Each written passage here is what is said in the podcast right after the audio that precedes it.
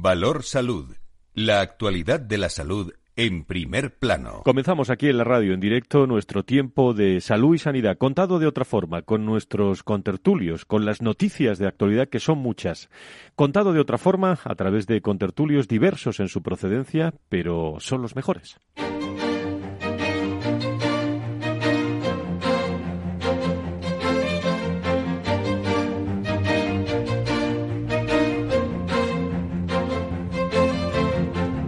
Valor Salud es un espacio de actualidad de la salud con todos sus protagonistas, personas y empresas. Con Francisco García Cabello. Muy buenos días, ¿cómo están? Bienvenidos. Lo primero, ¿qué tal están de salud? Eh, ¿Les han vacunado ya? Bueno, pues es la novedad. Eh, la novedad es eh, la vacunación, la vacunación y la vacunación. En torno a las vacunas está la actualidad del mundo de la salud y la sanidad, bueno, en torno a la selección española también, en torno a las tomas de, decisiones y en torno también a la no coordinación de la política sanitaria con las comunidades eh, autónomas, de la obligatoriedad prácticamente a la flexibilidad eh, se ha pasado de, de, un día, de un día a otro el nuevo documento de restricciones. En la interterritorial fue protagonista. El Ministerio de Sanidad aprobaba que las comunidades autónomas eh, ya no les imponen ninguna medida, ni siquiera eh, respecto al ocio nocturno, como se había anunciado, y así se, se ha aprobado también ese Consejo Interterritorial que fue protagonista en las últimas horas. Carolina Darias es ministra de Sanidad. El Gobierno siempre escucha a todos, a las comunidades autónomas y a las ciudades autónomas, también a los sectores implicados, esto es al sector de la restauración, al sector del ocio, también al sector turístico, y por tanto, lo que hemos aprobado hoy en el Consejo por unanimidad, por unanimidad, salvo una comunidad que no ha querido participar, por tanto no, no ha votado, pero por unanimidad del resto de quienes componen el Consejo Interterritorial ha sido una revisión de la DAC en búsqueda del consenso.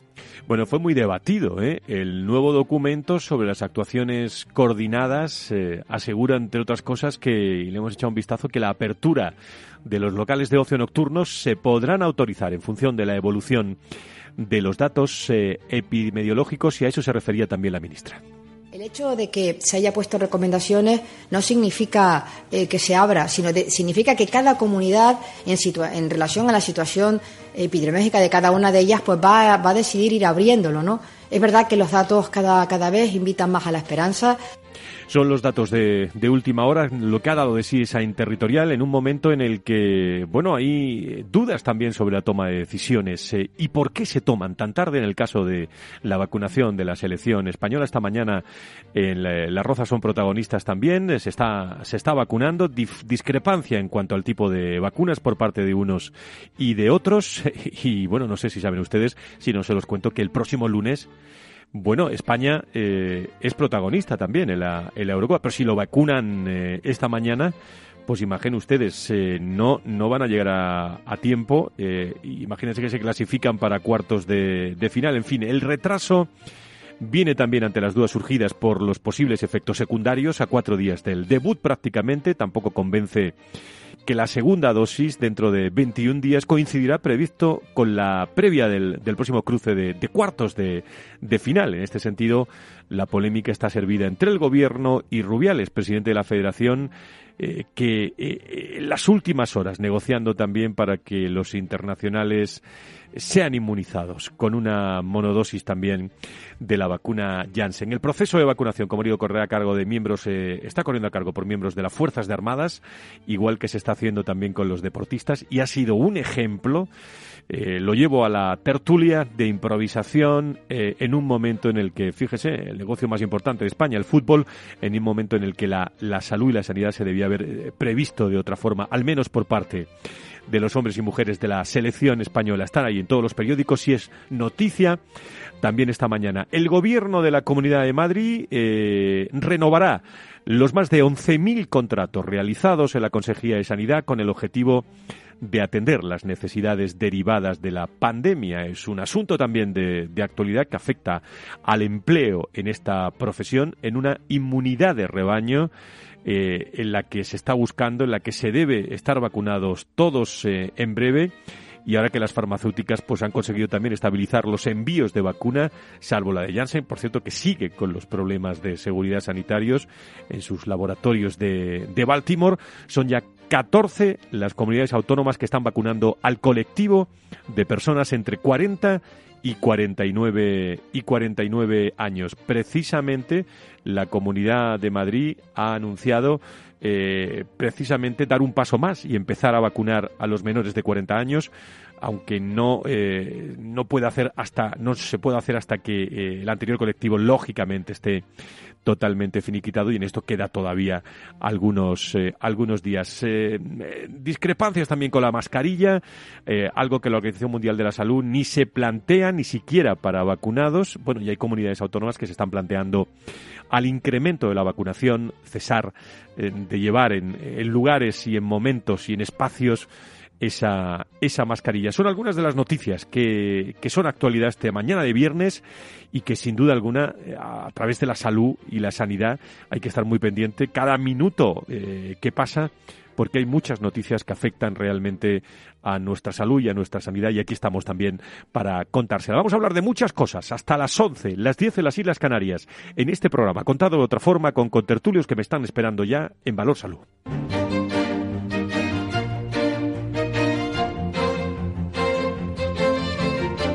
Valor Salud.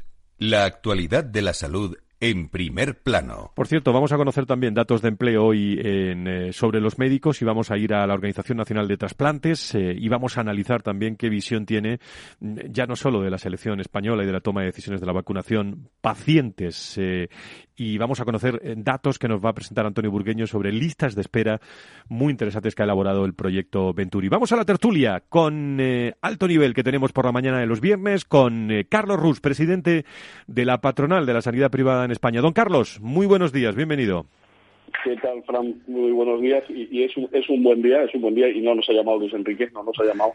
Pero es un buen día porque porque hoy hoy hoy ya por fin me, me, vacunarán. Hombre, es una hombre. también saber pues que estamos llegando, como tú bien decías, a, menores de 40. Eh, a, pesar, de que Luis Enrique no nos llame. usted lo dice por eso, ¿no? Por lo de la edad, ¿no? Usted que quiere dejar patente eso, ¿no? Esta mañana. Bueno, pues me celebro mucho, celebro mucho esa, esa vacunación. Déjeme que salude también a una persona que usted conoce mucho, a, Alfonso Carmona, el doctor Carmona, presidente del Colegio de Médicos de Sevilla. Eh, doctor Carmona, muy buenos días, bienvenido. Buenos días, ¿cómo estáis? Muchísimas gracias. Bueno, ya tenemos al presidente de la patronal vacunado, ¿eh, don Alfonso? Eso está bien, eso está bien, tiene que durarnos. Bueno, hay que, ver, hay que ver qué polémicas eh, eh, tiene este país en el que vivimos eh, y qué mala previsión y no sé qué, si decir qué ejemplo con, con todo lo que se está liando con la selección española. ¿Qué opinan todos ustedes, don Carlos, don Alfonso? Pues yo te lo digo, ¿no? esto, esto, ha pasado. Adelante, Carlos. Eh, veíamos hace pocas semanas cómo se contagiaba el presidente de la Junta de Andalucía, o veíamos hace unos meses como había consejeros que tenían que dimitir de sanidad por haberse vacunado gerentes de hospital, ¿no? Eh, y, yo pues eh, siempre he estado en contra de que aquellas personas que están dirigiendo, que están dirigiendo políticamente, que están dirigiendo nuestro sistema nacional de salud, no, hayan sido vacunados con, anterioridad, ¿no? Yo creo que son personas que tienen una posición muy relevante en circunstancias de este tipo, ¿no? Y que tenían que haber sido que haber sido vacunadas. Y, cuando hablamos de la selección, pues pasa algo, yo creo que no, no, equiparable, pero sí bastante similar, ¿no? Y se tenía que haber previsto. Doctor Carmona. Hombre, yo tengo la misma, te digo exactamente igual. A mí me parece que esto es la España cañí, que nunca tenemos que volver a ella. Y creo que ahora mismo estos son las tonterías que se están haciendo, que no me, que además lo tengo que decir con, con todas las palabras, son tonterías. Vamos a ver, un presidente de gobierno que tiene que ir a hacer reuniones en todo el mundo, que tiene que contactar con mucha gente, que el rey de España, la selección, los deportistas que nos van a representar, todas aquellas personas que tienen una relevancia, que pueden solucionar problemas de toda índole, ¿cómo no se van a vacunar? Pero si esto es, esto es de perogrullo, esto es de perogrullo, no se puede, no se puede consentir que porque una serie de personas tengan una idea de determinada facción política o, otro sentido, el sentido común nos tiene que llevar a hacer las cosas con sentido común, porque va por el bien de España, no es por el bien de una persona en concreto, es por el bien de España. Y yo creo que esto es con el mismo el mismo rey, que a lo mejor tiene que ir a Marruecos a, quitar el, el, lío que tenemos montado con la aduana, con la aduana de Ceuta y Melilla. ¿Y cómo se va a ir si no está vacunado? vamos, señores, señores que dicen esas cosas que no tienen ni pie ni cabeza. Han escuchado, sí. Han escuchado ustedes al comienzo eh, las últimas declaraciones de la ministra Darías en la interterritorial. ¿Alguna alguna opinión donde dije Diego digo digo al final nadie se aclara con, con estas decisiones, Carlos? Bueno, mira, es que Frank, al final eh, el, Ministerio de Sanidad eh, teniendo las competencias transferidas, tiene un papel fundamental que es el de un, buen presidente de un consejo, que es el de consensuar de buscar el consenso, el de mucho diálogo. Cuando la ministra se ha encontrado con varios frentes abiertos, como ha sido el tema de los MIF, o como ha sido este tema de la falta de consenso de pronto entre distintas comunidades autónomas por intentar imponer un criterio, las situaciones de este tipo desgastan mucho una posición. Entonces, eh, me parece que inteligentemente ha hecho un esfuerzo por llegar a un consenso que es lo lógico. Alfonso, ¿alguna opinión sobre esto? Sí, pienso que la, hombre, rectificarle de sabio, sí creo que esta mujer pues lo ha hecho bien, pero es mucho más fácil antes de que rectificar esperar a tener la reunión, decidir entre todos y lo mejor, que es más difícil que entre todos nos equivoquemos, y evidentemente después dar la, dar la directriz oportuna. Porque lo que confunde a las personas, luego de aquí, como digo en muchas ocasiones, tener criterios y al día siguiente cambiar ese criterio. Tenemos que ir con las directrices claras y concretas para todo el mundo. Vamos a seguir esta línea y si la señora ministra tiene que tiene que no tener que rectificar, pues y, y no nos olvidemos de los mil, ¿eh? No nos olvidemos en absoluto de los mil, porque lo que están haciendo con ellos es una desvergüenza y una verdadera verdadero mm, Dime más detalles, doctor Carmona, para que lo sepan todos los oyentes. Mire, o sea, no se puede, no se puede, después de seis años de carrera, después de dos años más de preparar una, una, una oposición tremenda, pretenden que todo el mundo eh, mande una relación con toda la plaza y con el criterio de querer, de querer eh, por orden de preferencia de él. Mire usted, yo cómo voy a saber la plaza que quiero. Hágalo como se ha hecho siempre. El primero coge el primero el segundo coge el segundo sobre todas las que quedan y así van descartándose. Si tú ahora mismo, yo por ejemplo, que después muchos terminan la carrera con 26, 27 años y se quieren casar o tienen novia y, y, una, y, una de, y la novia tiene prácticamente la misma nota que él y resulta que se va a Barcelona y ahora resulta que, que como el otro no ha mandado a Barcelona la primera, ahora resulta que el, otro se viene a Sevilla. Uh usted, vamos a ver, ¿Usted, ¿Usted qué quiere? ¿Otra vez maltratar otra vez a los médicos? ¿Otra vez? No, hombre, no. Haga usted las cosas como tiene que ser. El, la OMC también ha tomado carta en el asunto y realmente todos estamos diciendo lo mismo. ¿Qué trabajo cuesta en ir eligiendo telemáticamente, como quieran ustedes? Si no se puede, pero lo que está claro es que yo tengo que elegir mi plaza y ahora cuando el, este la, la coge en cinco, en seis minutos, el otro que viene detrás tiene todas las plazas y así es como se deben de hacer. Pero no, ahora querían hacerlo de la, forma que te digo. Después dijeron por 2.000, de 2.000 en 2.000. Después ya están en 500. Hombre, pero, sí, tan difícil es pensar las cosas razonablemente y con criterio y criterio. Eh, volvemos a equivocarnos. Eh, don Carlos, por último, eh, en buena noticia por parte del Gobierno de la Comunidad de Madrid que va a renovar a más de 11.100 contratos realizados. bueno, hace unos días surgía también la, amenaza del, del, factor economía y empleo en todo lo que se había pues desarrollado durante el COVID de, de apoyo de médicos, pues se iba a deshacer. Parece que la Comunidad de Madrid ha dado una buena noticia. Es, una buena noticia, porque es una buena noticia que se mantengan recursos que para combatir, por ejemplo, la lista de espera es necesario. Es necesario también que se cuenten con todos los recursos, tanto públicos como privados, y Madrid es ejemplo, es ejemplo sin duda de ello. Y, si me permites, me gustaría también darte, darte una noticia, y es que el próximo miércoles, eh, por la mañana, sobre las 10 de la mañana, vamos a dar una rueda de prensa, donde vamos a presentar un estudio y en este estudio vamos a dar los principales datos de cuál ha sido la aportación que ha tenido la privada durante este año 2020 en la lucha contra el COVID y cómo, cómo hemos sufrido en aprovisionamiento. Y también vamos a hablar de las necesidades de personal que tiene la privada, donde todavía tenemos una carencia altísima de Ah, personal enfermería. Pues estaremos muy pendientes a esa rueda de prensa que lo contaremos también el, eh, el próximo viernes, miércoles eh, por la mañana. Eh, don Carlos, don Alfonso Carmona, presidente, eh, desde Sevilla, eh, presidente, ¿alguna cosa más que añadir? Bueno, yo quisiera que a ver si en la próxima, en la próxima intervención, en la próxima reunión que tengamos, hablemos un poco del tema de lo complicado que tiene la privada ahora mismo con respecto a los médicos, la sanidad privada. Y eso creo que es un tema realmente importante y a considerar. Pues eh, para la próxima semana, sin duda alguna, anotado queda. Eh, presidente del Colegio de Médicos de Sevilla, muchísimas gracias por estar con nosotros y a todos los médicos de, de Andalucía mando un abrazo desde aquí. Gracias. ¿eh? Muchas gracias a vosotros. Carlos. Gracias, Carlos. Un abrazo, presidente desde la patronal. Gracias. ¿eh? Gracias. Valor Salud. La actualidad del mundo de la salud con sus personas y empresas.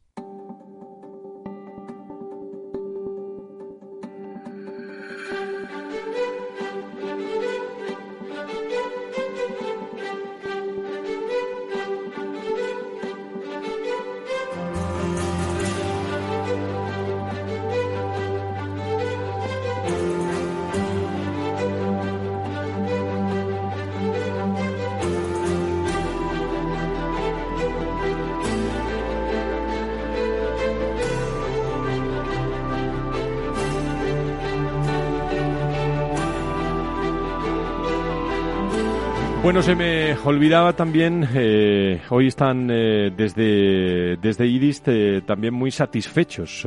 Me, me transmiten también, porque en las últimas horas se han tenido también una jornada de, de diálogos en la que se trataron también como puntos del, del manifiesto de pacientes y digitalización del, del sistema. Y, y, bueno, ha sido, ha sido un tema muy, muy interesante, una moderación del debate que fue eh, realmente magistral, que corrió a cargo de, de, la directora general Marta Villanueva. Y como, como digo, mm, se le dedica tiempo también a pacientes y a digitalización, que es muy importante en estos, eh, en estos momentos. Eh, enseguida vamos a tener a, a pacientes eh, con nosotros, a su presidente, a la Asociación de Pacientes de España, está con nosotros, creo, que tenemos a Andoni ya. Andoni, muy buenos días, bienvenido. Hola, buenos días. Buenos Muchísimas días. gracias, Antonio Lorenzo, A presidente del, del, Foro Español de, de, Pacientes. Bueno, ¿qué le parece todas estas noticias que están surgiendo? Eh, ¿Cuándo se prioriza la vacunación de pacientes crónicos de, de, alto riesgo? Vamos a hablar de listas de espera y no me resisto a preguntarle algo, si siente decir algo sobre cuando eh, se está eh, intentando vacunar a la, a la selección española y me imagino que ustedes tienen una sensación rara, ¿no? Bueno, rara, la sensación rara no, tenemos una sensación de cabreo, cabreo y frustración y, y bueno, y, y, muchas más cosas, ¿no?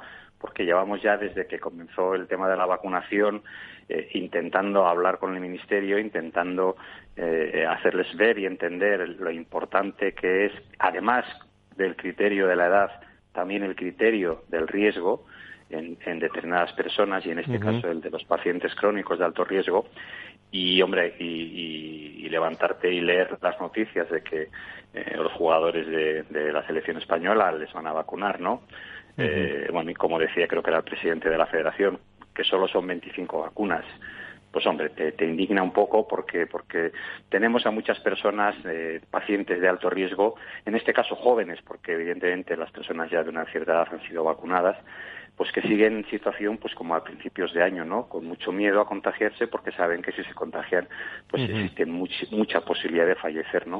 Uh -huh. Entonces, bueno, incomprensión y, y, y, bueno, intentando hacer entender a, al Ministerio, cosa que no lo estamos consiguiendo evidentemente, pues que cambien este criterio, ¿no? Y que prioricen a esos colectivos. Y falta de estrategia, eh, he visto en alguno de sus comunicados también que, que transmiten, ¿no?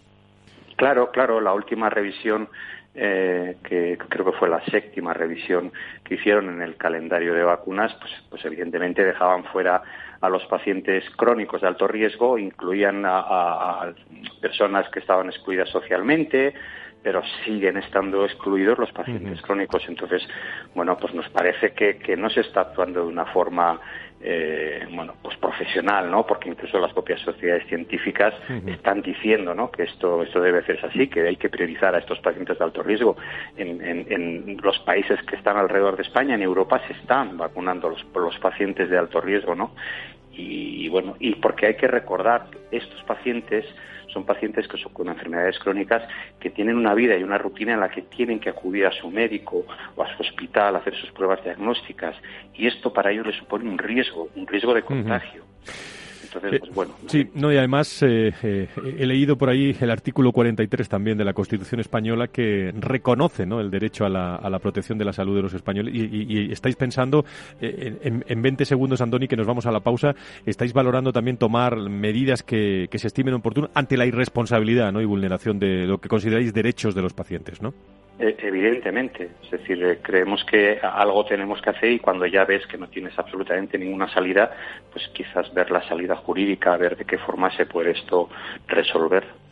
Pues Andoni Lorenzo, presidente del Foro Español de Pacientes, gracias por estar con nosotros. Queríamos conocer vuestra opinión hoy. ¿eh? muy bien. Muy buenos días. Un abrazo a todo el grupo de pacientes. Gracias. Nos vamos a la pausa. Volvemos enseguida.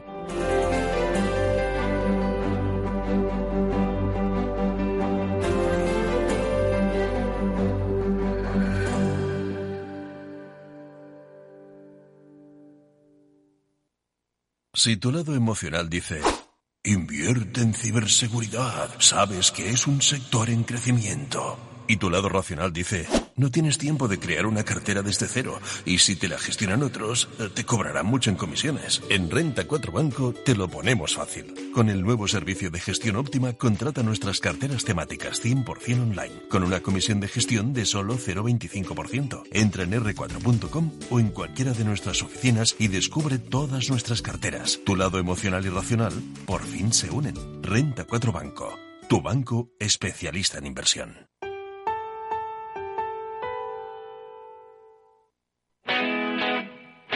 Todos los lunes de 11 a 12 de la mañana en Capital Radio tienes una cita con Rock and Talent. Un programa diferente que combina el talento con las canciones de rock más inspiradoras. De la mano de Paloma Orozco conocerás gente emprendedora, las startups más novedosas y las ideas más originales del mundo de la gestión. Rock and Talent. Los lunes nunca fueron tan sorprendentes.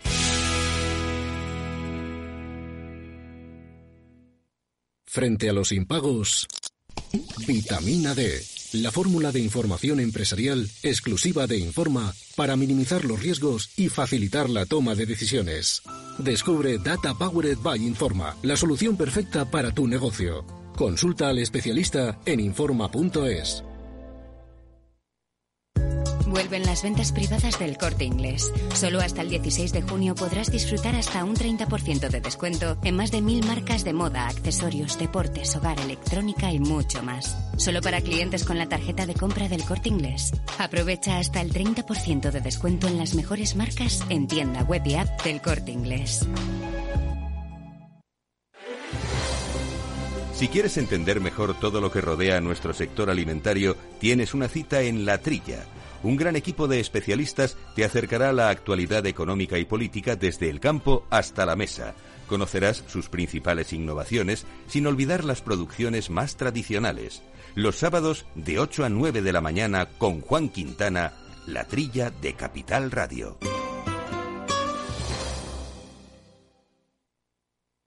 Si estás pensando en comprar una casa, entra en cuchabank.es y accede a nuestra oferta hipotecaria. Cuchabank banco de tu nueva casa. Capital Radio Madrid 105.7 esto te estás perdiendo si no escuchas a Luis Vicente Muñoz en Capital, La Bolsa y la Vida. Juan Carlos Ureta, presidente de Renta 4 Banco. Un determinado foro de inversión de varios millones de personas está moviendo valores y no lo está haciendo en base a fundamentales, lo está haciendo en base a tweets, en base a, indicaciones de compra masivas, muy, con mucho alejamiento de los fundamentales. No se sabe muy bien al final quién mueve los hilos de todo esto. Yo, ese, ese discurso de algo así como el pueblo contra Wall Street o, los, los, minoristas contra los poderosos, eh, no, no me lo creo y no me lo creo porque no es verdad. No te confundas. Capital, la bolsa y la vida con Luis Vicente Muñoz, el original.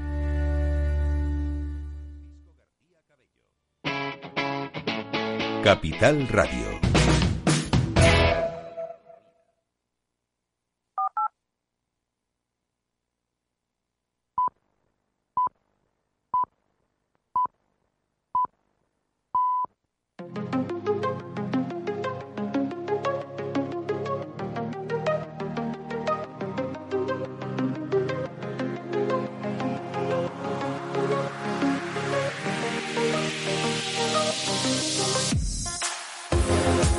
Valor Salud es un espacio de actualidad de la salud con todos sus protagonistas, personas y empresas.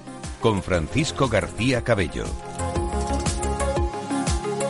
Desde las 10, las 9 las Islas Canarias, eh, estamos eh, transmitiendo también información sobre la salud y la sanidad en nuestro país, eh, contado por nuestros contertulios. no se pierda esa tertulia que hemos tenido a primera hora eh, en este programa, hace unos minutos también con el presidente de la Patronal de la Sanidad Privada en España, Carlos Rus, con Alfonso Carmona, presidente del Colegio de Médicos de Sevilla. Ha, participado también an, eh, Andoni Lorenzo que ha dado su visión también de todo lo que está ocurriendo con la vacunación también de la selección española. Como detalle, esta mañana que está siendo noticia, el presidente del Foro Español de, de Pacientes ha transmitido también su indignación, eh, su indignación ante, ante todo lo que está ocurriendo y la toma de decisiones sin previsión que se está realizando en nuestro país eh, en materia de, de, salud y sanidad, sobre todo en, a la hora de, vacunas. Vacunas que van muy bien, precaución, los datos eh, mejoran en general en nuestro país, pero la precaución todavía, la prevención es el denominador común.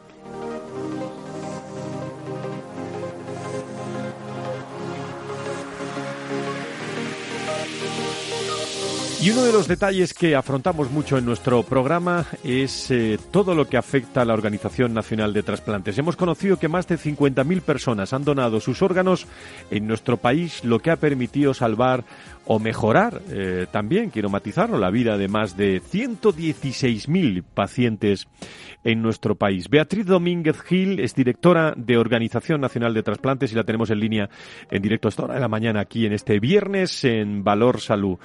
Doña Beatriz, encantado de saludarla. Muy buenos días. Días.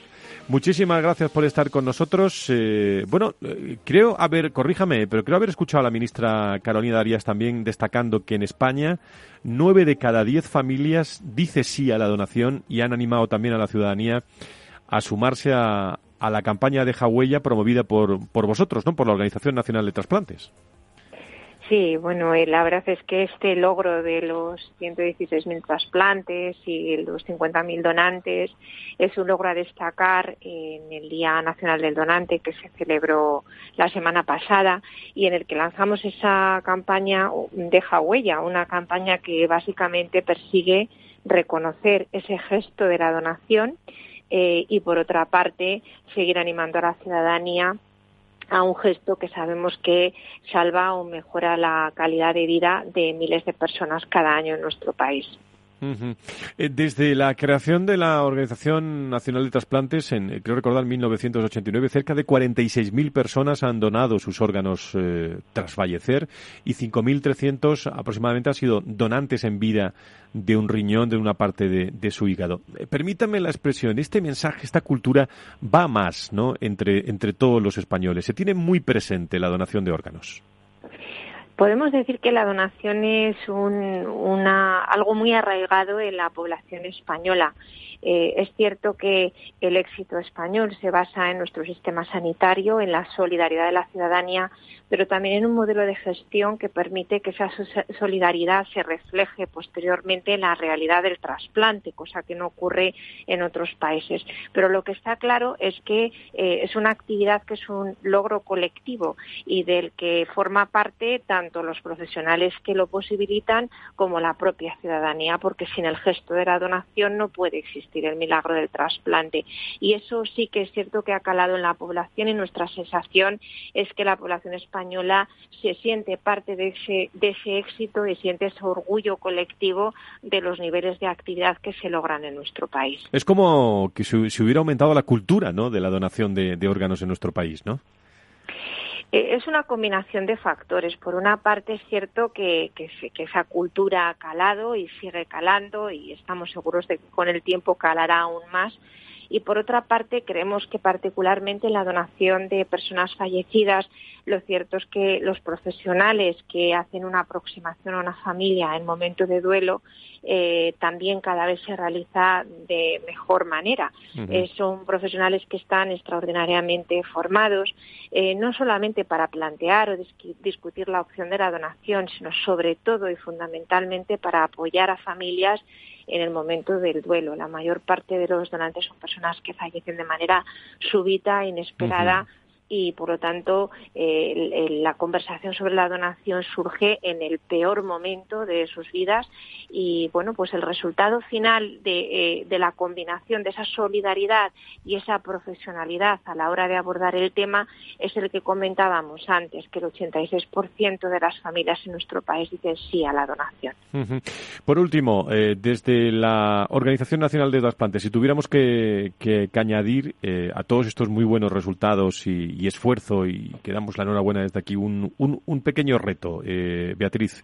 Eh, ¿Dónde estaría? ¿Dónde podríamos subrayar eh, ese reto que, que, tiene siempre todos los días la, la, la Organización Nacional de Trasplantes? Ahora mismo tenemos como reto inmediato el terminar de reconstruir ad integrum nuestro programa, que por eh, motivos muy evidentes se ha visto muy afectada por, afectado por la COVID-19. Terminamos el año con unos datos de actividad que superan con mucho lo logrado por cualquier país de nuestro entorno en época prepandémica, pero aún así se produjo un descenso en 2020, fruto de ese colapso de las unidades de cuidados intensivos, miedo a trasplantar en época pandémica, bueno, una combinación de factores que justificaron ese descenso y aunque nos vamos recuperando y se ha recuperado una relativa normalidad desde junio del año pasado, todavía nos toca dar un pequeño salto para recuperar toda nuestra normalidad y, por supuesto, seguir trabajando en las líneas estratégicas que teníamos establecidas antes de que esto sucediera y que persigue el objetivo de los 50 donantes por millón de habitantes en el año 2022. En eso estamos trabajando, por eso deja huella y por eso nosotros seguimos trabajando en una serie de líneas que estamos seguras de, seguros de que darán sus frutos en un breve espacio de tiempo. Pues nos encanta conocer estos datos y escucharlos de viva voz desde la dirección en la Organización Nacional de Trasplantes. Beatriz Domínguez Gil, muchísimas gracias por estar con nosotros. Un abrazo a todos. ¿eh? Muchas gracias a ustedes. Las entrevistas del mundo de la salud con sus protagonistas. El empleo eh, en el mundo de la salud, hemos conocido la noticia de la Comunidad de, Madrid, eh, una comunidad de, Madrid que se plantea, bueno, no se plantea, va a ejecutar un gobierno de la Comunidad de Madrid que va a renovar los más de 11.000 contratos realizados en la Consejería de, Sanidad cuando se ponía también en entredicho en las últimas horas esa eh, contratación o no de personas que lo han dado todo durante la pandemia. Pero hay un dato que me llama la atención esta semana y es que he leído que las mujeres eh, perciben de media un 26% menos que los hombres, es decir, casi 14.000 euros de diferencia en el sector salud se observa, eh, bueno, satisfacción de la mayoría de los profesionales eh, ejerciendo la, la, sanidad, pero esta eh, desigualdad la veo como, como muy presente en una encuesta que ha realizado Medcape. Eh, es un, eh, una empresa también de, principal fuente de noticias clínicas, información de salud y, punto de, herramientas de atención para los profesionales sanitarios. Y creo que tengo en línea a el doctor Javier Cotelo, advisor de Medcape en, eh, en, en, vamos, en, nuestro país. doctor Cotelo, muy buenos días, bienvenido. Hola, buenos días. Bueno, son así esos datos, corríjame si, si hemos dicho algunos, eh, y sobre todo, se ve patente esa diferencia ¿no? entre eh, las mujeres y los hombres. Sí, eh, esto es de la encuesta que usted hacía referencia, hecha por nosotros, con más de 1.200 médicos españoles, es el dato quizás que nos haya llamado más la atención, fuertemente la atención. Las cifras que ha dado usted son exactas, es preocupante, y eh, bueno, viene en línea un poquito con lo que ya se ha venido diciendo pues en la población general durante años en nuestro país y esto corrobora un poquito eso. Me ha contado esta mañana eh, uno de nuestros contertulios, el presidente de, de, Andalucía, Carbona, el, eh, bueno, la dificultad, el falta de criterio también a la hora de, del, proceso de los MIR, ¿no? Eh, de formación. Y cuando leo este dato también, que el 86% de los médicos considera no estar bien remunerado, pues eh, se me cae todo lo que se me tiene que caer esta mañana. Eh, digo, mm, analizando la profesión, independientemente de la vocación que tienen nuestros médicos. ¿eh? Así es, es un dato alarmante, otro de los datos llamativos, y consideran, ellos consideran que, no están bien pagados en, de media el 86%. Esto, mirando un poquito a los criterios etarios, se acentúa todavía un poquito más en los médicos más jóvenes más jóvenes. En los menores de 40 años llega roza al 90%. Y se ha tenido un poquito, pero no gran cosa, en, otros grupos de edad. El 41% también de los médicos, estamos comentando esta encuesta, sin liar a nuestros oyentes mucho con cifras esta mañana, pero el 41% de los médicos encuestados eh, considera también que volverá a su salario pre-COVID-19 en un plazo de dos o tres años. ¿En qué se basan? Sí, bueno, eh, eh, las preguntas de la encuesta son un poco directas, ¿eh? no se arguyen razones concretas, pero sí, y es verdad que ese es el dato. También es verdad que el 75% aproximadamente hablan de volver entre uno, dos y tres años, creen que volverán a su salario habitual. Por la parte más pesimista, hemos tenido un 12% que no augura recuperar su salario pre-COVID, hasta dentro de cinco años y otro 12% eh, son muy pesimistas y dicen que no creen que lo vuelvan a recuperar. Bueno, por último, eh, doctor Cotelo, unos resultados que yo creo que no voy a seguir leyendo resultados, pero que desvelan que aún siguen existiendo una preocupante y significativa, digo preocupante y significativa, lo repito, brecha salarial ¿no? entre hombres y mujeres, en el sector sobre todo de la salud y la sanidad. Sí, sí, así es. Se pone una vez más de manifiesto esto, que como te comentaba antes, pues es un problema un poco enquistado de los últimos años. ¿eh? Entonces, nosotros lo que queremos desde MESQUE es contribuir un poquito con su ayuda, la de los medios, la de las organizaciones profesionales, a ponerlo sobre la mesa estos datos tan preocupantes una vez más y, utilizando un poco el argot eh, médico, pedir que se pongan ya a suturar esta gran brecha ¿eh? de género salarial. Bueno, pues no diré yo lo, otra frase para acabar que la que diga un médico en este, en este programa. Me parece muy oportuno. Señor Cotelo, eh, doctor Cotelo, muchísimas gracias por estar con nosotros y comentarnos esta encuesta. Gracias. Muchas gracias a ustedes. Un saludo. Valor Salud. La actualidad de la salud en primer plano.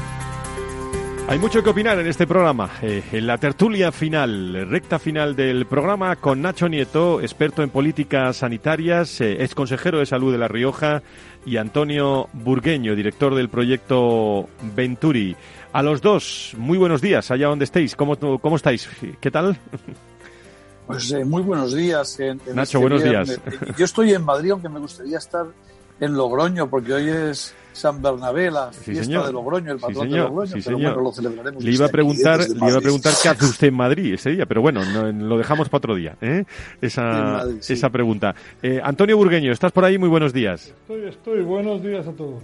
Bueno, eh, voy a empezar por Antonio porque una consecuencia directa de, de la suspensión estimada de casi 60 millones de consultas en atención primaria y no menos de 20 millones en especialidades eh, es un dato que se entresaca también de la relevancia del nuevo avance que ha dado el proyecto Venturi y el impacto de la pandemia, eh, suponiendo caída también de los pacientes en listas de espera de consultas externas de primera consulta, en un millón de habitantes, pasando de, poco más de 2,5 millones a 1,53 millones del el dato más bajo, Antonio, de la serie desde de agosto de, de, 2016. Sigue siendo una situación preocupante fruto de este, de este informe que habéis sacado, ¿no?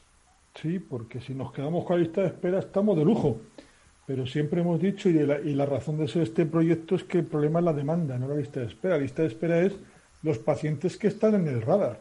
El problema son los que no están en el radar, que está una, una dolencia o un mal y no están identificados. Y eso, eh, lo que te está diciendo el dato es que en, que en especializada les ha bajado la presión asistencial porque desde primaria y desde la urgencia incluso entre ellos, interconsultas, no se estaban derivando, eh, no se estaban derivando pacientes. Estamos hablando de junio de 2020. Es triste, pero no disponemos de los datos nada más que de junio de 2020. Estamos a junio de 2021 y ya tendríamos que tener otros datos, pero bueno, trabajaremos. Los hemos pedido al Ministerio por transparencia, pero me da a mí que el Ministerio está pendiente de las, de las consejerías de sanidad para cerrar eh, Nacho, eh, un tema que hemos hablado muchas veces, ¿no? De este lista, lo pone eh, en evidencia también el proyecto Venturi, los datos del proyecto Venturi, pero me parece que sigue siendo preocupante, ¿no? Vamos a ver, las listas de espera han sido siempre preocupantes, pero las listas de espera no dejan de ser un indicador de cómo se está prestando y de cómo está funcionando el, sistema de salud, el sistema nacional de salud y cada y cada comunidad autónoma con sus correspondientes datos. Es verdad que en este momento lo que está sucediendo es que ha habido una eh, menor asistencia, digamos, a las cuestiones ordinarias eh, por todo el tema del COVID, porque, porque incluso las personas han estado más pendientes de otras cuestiones, porque los profesionales han estado atendiendo eh, también fundamentalmente al COVID, porque ha habido muchas eh, merma en los profesionales por la situación que les ha que les ha tocado vivir, todo eso nos ha llevado a la, a la situación actual y desde luego eh, que tiene que movernos tiene que mover a los responsables que tienen que hacerlo a que hay que tomar medidas y decisiones para hacer que cambie esa marcha y que no pueden seguir funcionando eh, las cuestiones así. No es culpa, iba a decir, de nadie, pero lo que sí hay que hacer es eh, plantearse el futuro en base a cuestiones bien importantes que al final eh, no tenemos que hacer o, lograremos tener una asistencia mejor incluso que la que había, pero que tiene que haber eh, formas y maneras distintas de trabajar en muchas ocasiones. Hablo de la sanidad y de cómo prestar la asistencia sanitaria. ¿eh? Antonio. Parece que usted ha leído la tribuna que acabo de mandar para la, la New Medical Economics de, nuestro, nuestro, amigo Mario Martínez. Le he llamado. Es que, eh, un abrazo para aquí, para el doctor Martínez. ¿eh? y, la, podías haber escrito tú, porque yo pongo la culpa del chacha, fue del chachacha. Pero claro, eh, que como decía Gabinete Caligari, pero también digo lo que tú estás diciendo, es decir, estamos en una situación que hay que poner los datos porque no es culpa de nadie, es culpa, he puesto el chachacha por no decir otra vez el virus. Pero evidentemente nos ha llevado a una situación complicada y ha habido que gestionar una situación complicada. Y poquito a poco tendemos hacia la normalidad. Lo que decimos también es, danos datos, denos datos, vamos a trabajar con datos porque vamos a ciegas. Y porque a partir de un momento ya no va a ser la culpa de cha-cha-cha, va a cambiar la música, va a cambiar los ritmos y cada uno que asuma sus responsabilidades de la capacidad de normalizar el sistema. Si tuviéramos, Antonio, que hablar de... Sí. Parece que lo habías escrito tú. No, ni la he escrito ni la he leído todavía. No la he leído todavía. la leeremos. ¿Se ha pasado José María o es imposible? Oye, decirme una cosa, eh, decirme una cosa, eh, Proyecto Venturi, eh, Antonio, ¿por comunidades autónomas algún detalle o estamos hablando de un comportamiento heterogéneo? No, no, no, es completamente, es completamente heterogéneo el comportamiento. Es curioso cómo, pues, según las diferentes comunidades autónomas, pues unas tienen más problemas que otras, ¿no? Incluso por especialidades, ¿no? Hay especialidades donde tienen más, más problemas, pero es más problema porque tiene más carga. Es curioso que decir que me ha aumentado la lista de espera o me ha disminuido menos no, no significa que sea peor, porque estamos diciendo que a lo mejor ha tenido más capacidad de pasar pacientes de, identificados a, la lista de consultas. Con lo cual, este dato es, es, muy paradigmático, ¿no? porque habitualmente la lista de espera crece y es que el sistema no absorbe. Aquí el problema es que no llega a consultas o si me llegan más, eh, a lo mejor me ha aumentado o, me ha disminuido menos. Hay, hay bajadas muy importantes y luego hay otras subidas eh, que, importantes, ¿no? Entonces, bueno, no, no, el comportamiento, siempre los datos que analizamos es muy heterogéneo por especialidades y por, y por comunidades autónomas. Bueno, pues... Antonio, además el flujo de los datos es muy diferente en unos sitios y en otros y nunca este es un tema que, que al final los datos, eh, ni con transparencia ni sin transparencia, si hablamos de la transparencia de la Administración del Estado todavía es mucho más peligrosa, eh, mucho menos transparente, por lo menos en los últimos meses, iba a decir años, pero eh, el asunto de los datos es, es ese que no fluyen con la con la rapidez que tenían que, fluir, con la facilidad y además que se, a veces se plantean cuestiones muy heterogéneas, muy distintas en los criterios de obtenerlos. Pero sobre todo, evidentemente que la información y los datos son muy, muy importantes porque eh, especialmente si son reales, si son verdaderos y si están a tiempo, permiten tomar muchas decisiones.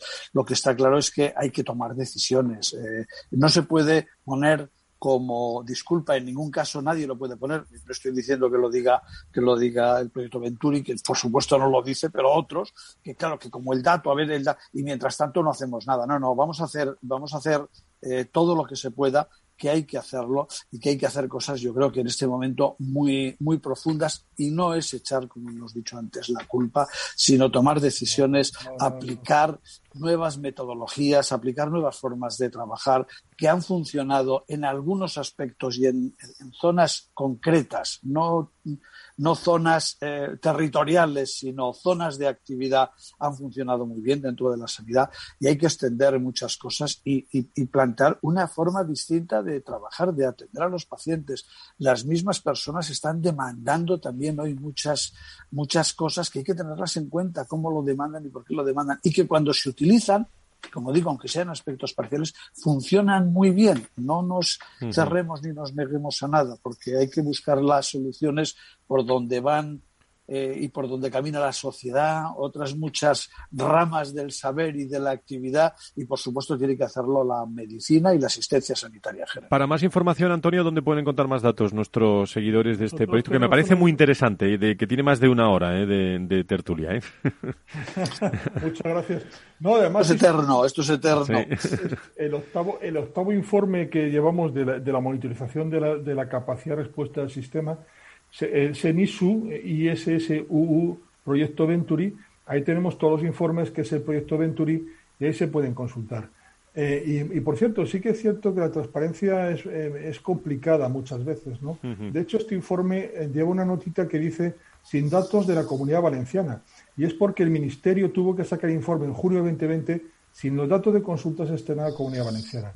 Los hemos pedido y tampoco los hemos conseguido. Es decir, que, pero la, situación es culpa de Chachachán, ahora, pero tenemos que tomar decisiones todos. Industria necesita datos, necesita planificar sus recursos. La sanidad necesita planificar sus recursos y tiene que ser en base a saber la situación. Y creo que desde la política de comunicación de, las administraciones públicas es un buen ejercicio decirle al ciudadano la complicada foto que tenemos porque a partir de ahí tendrá que ir contando las mejoras que haga. Pero tiene que tener claro el dimensionamiento y el problema que tiene, porque si no, la gente va a exigir cosas que son imposibles. Pues ahí está ese proyecto y que va a tardar en llegar la normalidad. Iniciativa, como digo, respaldada por más de 20 instituciones. Eh, por cierto, eh, ¿me dicen ustedes algo, sean o no sean futboleros, de, de, lo que está pasando con la vacunación de la selección española. Esto hay que lo está comentando toda España esta mañana. Eh, ¿Algún detalle, alguna reflexión que, que tengan, queridos amigos? No, no te lanzas, Nacho. te estaba esperando. Ah, yo también a ti te pasaba la bola. Desde luego, pues, poca pues, coordinación pues, es evidente. ¿eh? yo, puede que no sea, no sé si es muy correcto o no, porque los criterios con toda la gente que se ha hecho, pero eh, teniendo en cuenta la, la actividad que es lo que se quiere hacer, cómo se quieren abrir los estadios, lo que supone muchas veces, lo que hay por medio, yo creo que, se, que, los tienen que vacunar. Ahí queda. Yo no sé cómo no se ha hecho antes. Eh, eh, y entonces no, sé cómo no se ha hecho antes, pero ahora mejor que no se haga. Yo estoy de acuerdo con Luis Enrique eh, cuando ayer dijo que, mira, que, que ya, ya para que, para que ahora que tengan efectos secundarios, llega a los partidos. A ver si vamos a llegar a la final. mejor dejarlo como está. Pero, pero bueno, es un tema, eh, un tema que está ahí y que, y que realmente, si, si, independientemente del criterio lo que opine cada uno, pero una falta de previsión total, eh, total y absoluta también en, en general, sin tener en cuenta, lógicamente, también la opinión de, de pacientes que, los consideran. ¿eh? al final es lo que está pasando en tantas cosas con este asunto y lo que nos pasa todos Falta de gobernanza, ¿verdad? Que hablábamos el, el viernes pasado. Ahí va yo, El viernes pasado hablábamos de los que, que nos parecía las medidas que había hecho, qué, hacía el ministerio, qué iba a hacer, joder. Y, fíjate, eh, eh, este viernes lo que podemos hablar de lo que ha pasado en una semana, dije, donde dije, esto, esto no es el cha-cha-cha, esto es un zigzag en el que funciona eh, es que no quiero no quería decir al ministerio y, eh, pero que nos está llevando a todos como locos dando bandazos de un sitio a otro y sin saber cada semana lo que va a pasar bueno pues fijaros de la obligación todo, esto, es consecuencia de que no ha metido ningún jugador madridista porque los madridistas hubiéramos exigido que se, se le nota?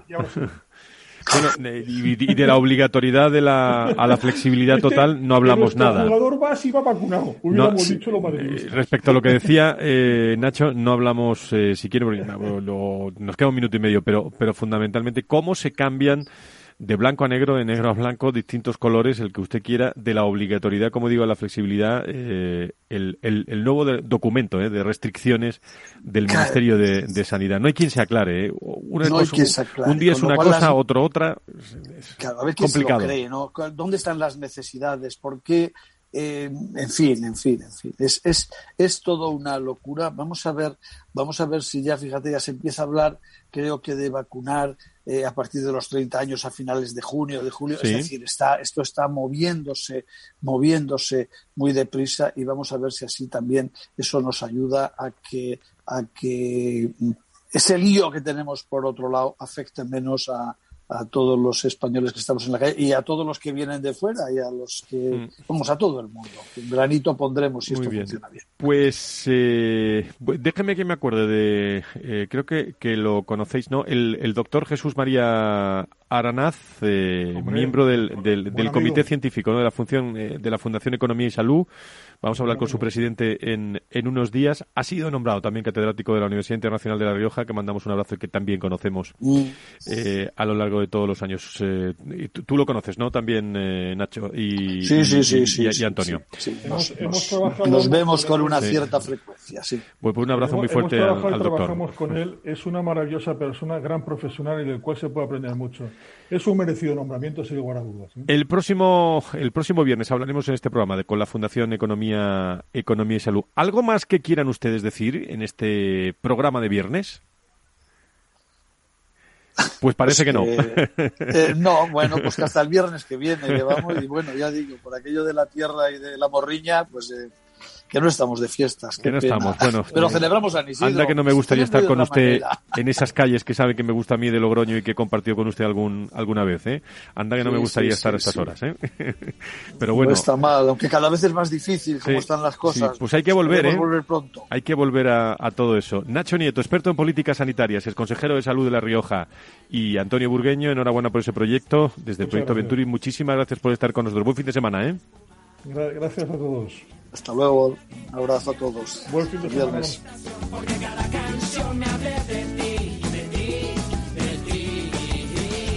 Bueno, pues esta es la selección de que me ha hecho hoy a Ariane y Néstor desde el equipo de producción. Muchas gracias. Eh, eh, sonidos eh, prácticamente que nos animan a pasar un buen fin de semana, pero eso sí, con mucha precaución.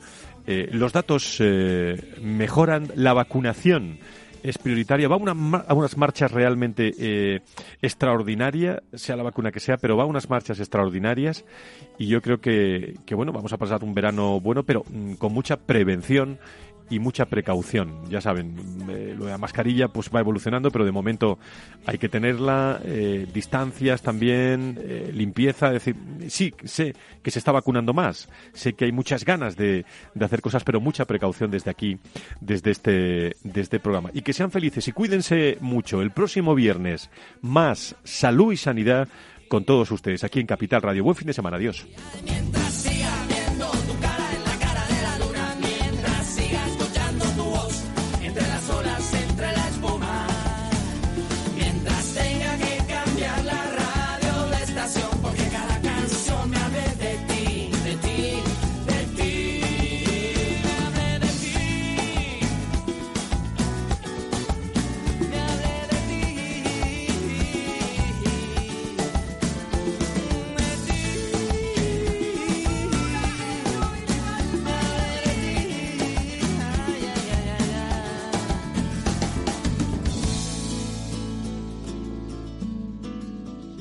Salud, la actualidad del mundo de la salud con sus personas y empresas. Capital Radio, la genuina radio económica. Aquí, en Capital Radio, está el programa más divertido y de mayor influencia en el mundo del capital humano. Todos los viernes a la una de la tarde, únete a Humanos en la Oficina, presentado y dirigido por el speaker internacional Miguel Ángel Pérez Laguna. Un programa donde el talento es protagonista en un formato innovador e irresistible que ya se escucha en 13 países. No te lo pierdas.